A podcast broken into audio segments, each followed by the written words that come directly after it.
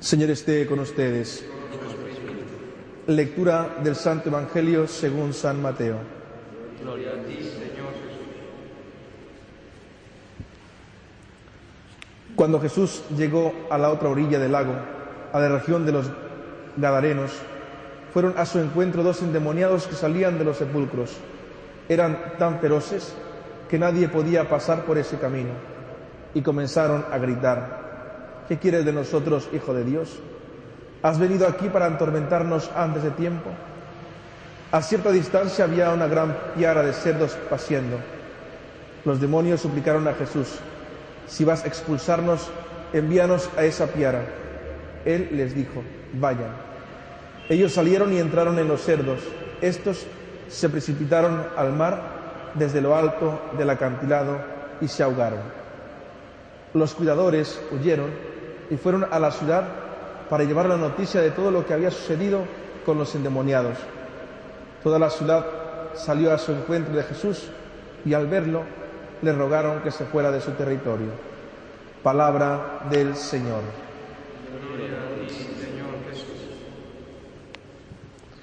Podemos sentarnos. Queridos hermanos, en este día continuamos con la lectura del profeta Amós y nos encontramos con antier y ayer encontrábamos el reclamo que hace precisamente Amós al pueblo de Israel. Hoy nos encontramos con una exhortación distinta. Eh, es verdad que el pueblo, eh, el reclamo hacia el pueblo es continuamente por las injusticias, tanto por las idolatrías.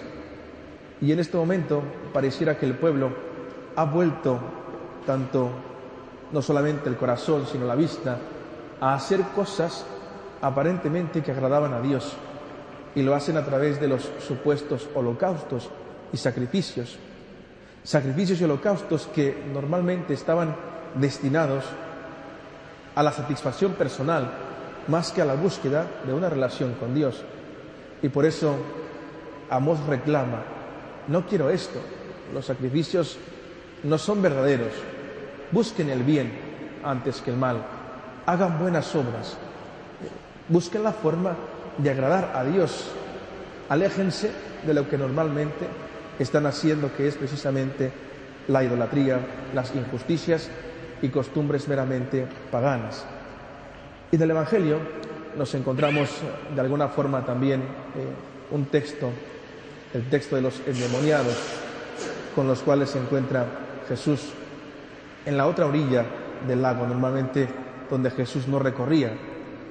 Y nos encontramos este pasaje donde, en primer lugar, Jesús se hace el encontradizo a dos hombres endemoniados. Si nos ponemos a pensar un poco a lo que dicen los exégetas, dirían ahora que eran personas enfermas, personas eh, que padecían algún tipo de carencia o dificultad, incluso física. Algunos de ellos podían tener incluso posiblemente esquizofrenia. Es lo que dicen los actuales exégetas.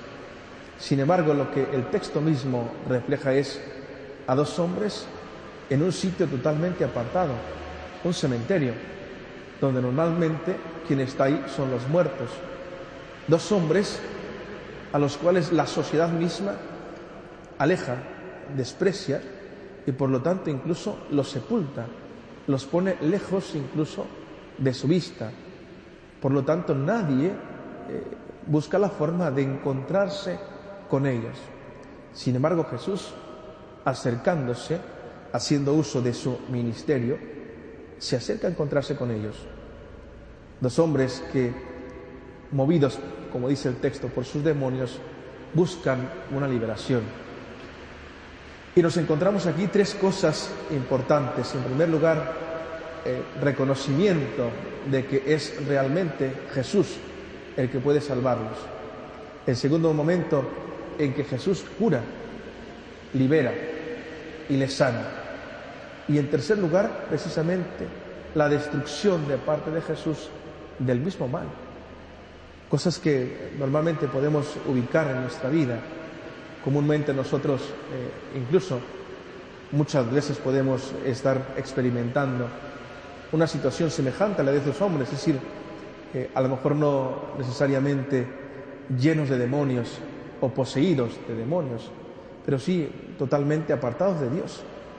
Y a veces el Señor se hace, o muchas veces el Señor se hace el encontradizo, al menos para que le veamos, para que nos demos cuenta que está pasando. Y solamente requiere de parte nuestra la disponibilidad y la, digamos, la petición para que nos limpie de esos supuestos males que tenemos y también para que nos sane. La actitud nuestra, del buen cristiano, es la de reconocer a Dios no solamente en el gran eh, multiplicador de milagros, sino en quien nos puede sanar nuestro corazón, quien nos puede liberar y que incluso puede apartar de nosotros todo mal. Por eso la actitud nuestra en este día es precisamente la de también la que Amós refiere a su pueblo. Busquen el bien, busquen el bien y eviten el mal. No hagan las cosas por agradarse personalmente, sino por agradar a Dios. Una vez que buscamos agradar a Dios, una vez que buscamos satisfacer a Dios, o al menos tener una relación mínima siquiera con Dios, cualquier sacrificio, cualquier holocausto de forma sencilla puede ser agradable, agradable a Él.